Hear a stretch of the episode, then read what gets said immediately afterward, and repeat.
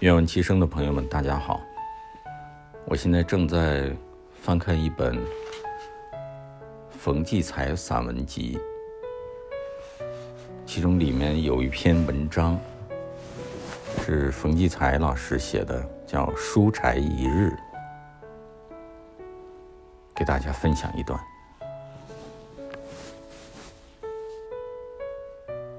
一如日日那样，晨起之后，沏一杯清茶，坐进书房里。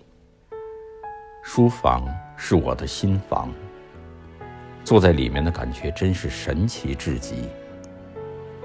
听得见自己心跳的节律，感受得到热血的流动，还有心之温暖。书房的电话与传真还通向天南地北。于是，朋友们把他们赋予灵气的话送了进来。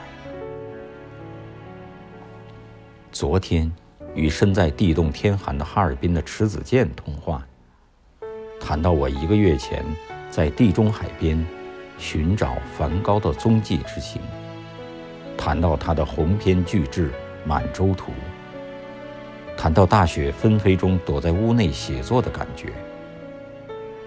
他说。为冬天书房里的阳光，才真正算得上是一种享受。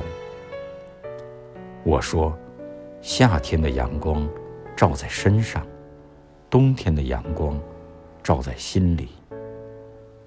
书房里的谈话，总是更近于文字。好，今天的读书分享就到这里，谢谢大家。外面的。喇叭声已经催促着要去做核酸了，谢谢大家，再见。